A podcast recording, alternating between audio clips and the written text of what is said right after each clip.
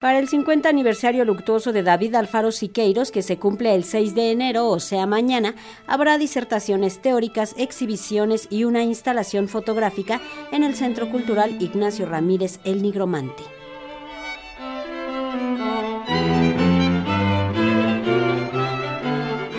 En San Miguel de Allende, en Guanajuato, está la huella de David Alfaro Siqueiros, el muralista y pintor mexicano que experimentó con materiales y los integró en su evolución plástica. A medio siglo de su fallecimiento, que se cumple este 6 de enero, desde el Centro Cultural Ignacio Ramírez el Nigromante se encabeza esta conmemoración con una instalación de la que habla en entrevista su titular, Laura Bustos Cardona.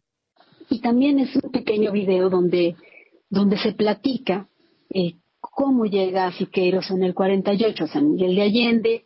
Eh, se ven imágenes de este espacio antes de, de haber sido, digamos, intervenido con, como mural. Entonces, bueno, se ve muy interesante esta muestra fotográfica en blanco y negro.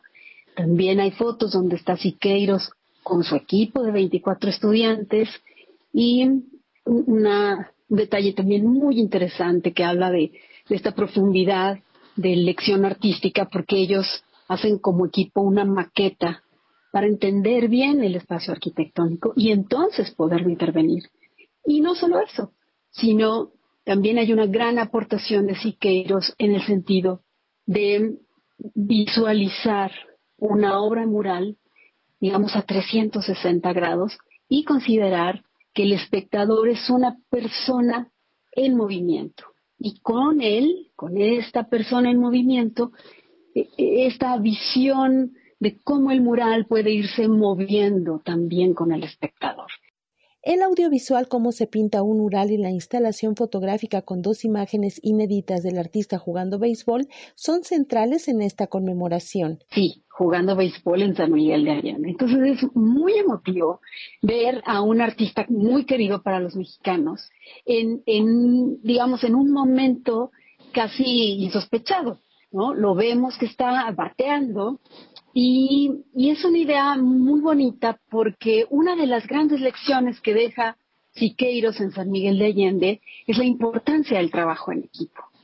Y la historia de la realización del mural es una muestra palpable de, la integración de un colectivo artístico, pero también verlo jugando béisbol refuerza esa idea de, de esta inclinación que tenía Siqueiros por trabajar de manera colaborativa.